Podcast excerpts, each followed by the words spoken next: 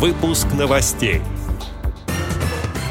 Предложения Архангельской региональной организации ВОЗ рассмотрены на Координационном совете по делам инвалидов Архангельской области. Хакасская региональная организация ВОЗ провела реабилитационное мероприятие для детей с нарушениями зрения. Председатель Курской региональной организации ВОЗ принял участие в заседании регионального совета сторонников партии «Единая Россия». Теперь об этом подробнее в студии Антон Агишев. Здравствуйте. Недавно на базе Курского филиала финансового университета при правительстве Российской Федерации состоялось заседание регионального совета сторонников Курского областного отделения Всероссийской политической партии «Единая Россия». В нем принял участие председатель Курской региональной организации ВОЗ Руслан Тихонов. Повестка дня заседания включала в себя такие вопросы, как итоги проведенных мероприятий, итоги работы регионального и местных советов сторонников партии за второй и третий кварталы этого года и планируемые мероприятия на его четвертый квартал. В ходе заседания было подписано соглашение о сотрудничестве и взаимодействии между проектом регионального центра сторонников партии «Единая Россия» Центр поддержки гражданских инициатив и Курской региональной организации Всероссийского общества слепых.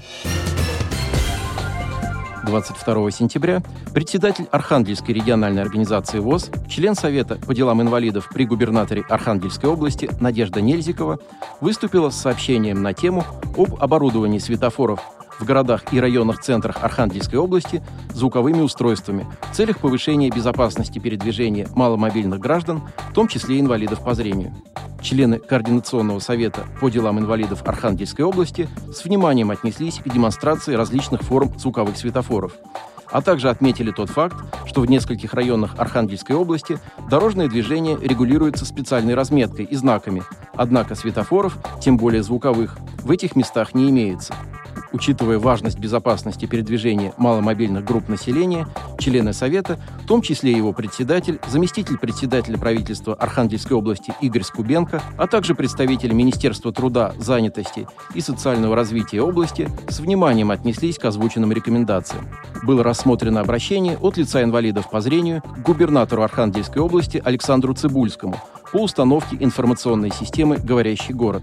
Резолюция Совета по данному вопросу также включала ряд мероприятий по повышению безопасности передвижения инвалидов по зрению по улицам городов и населенных пунктов Архангельской области и Ненецкого автономного округа. 26 сентября в Хакасской региональной организации ВОЗ прошло республиканское реабилитационное мероприятие для детей, инвалидов по зрению и детей с ограниченными возможностями здоровья, обучающихся в школе-интернате для детей с нарушениями зрения и посещающих детский сад «Колосок» города Черногорска. Оно проводилось с целью раскрытия творческого потенциала детей с ограниченными возможностями здоровья, привлечения внимания общества к созидательно-творческой деятельности таких детей, а также для выявления перспективных методов работы с детьми с ОВЗ и с способов их эффективной реабилитации. С теплыми приветственными словами к гостям и участникам мероприятия обратилась председатель Хакасской РОВОЗ Светлана Лукина. Со сцены клуба инвалидов по зрению звучали песни и декламировались стихи. Исполнялись музыкальные произведения на гитаре и синтезаторе. Никого не оставили равнодушными зажигательные танцы, которые исполнили учащиеся школы. Особенностью творческой программы стало использование ведущей волшебного фонаря, где дети передавали фонарь друг другу и загадывали заветные желания. Завершилась программа песней «Улыбайся», под которую танцевал весь зал. По окончании мероприятия все дети получили в подарок от Хакасской региональной организации ВОЗ подарки со сладостями.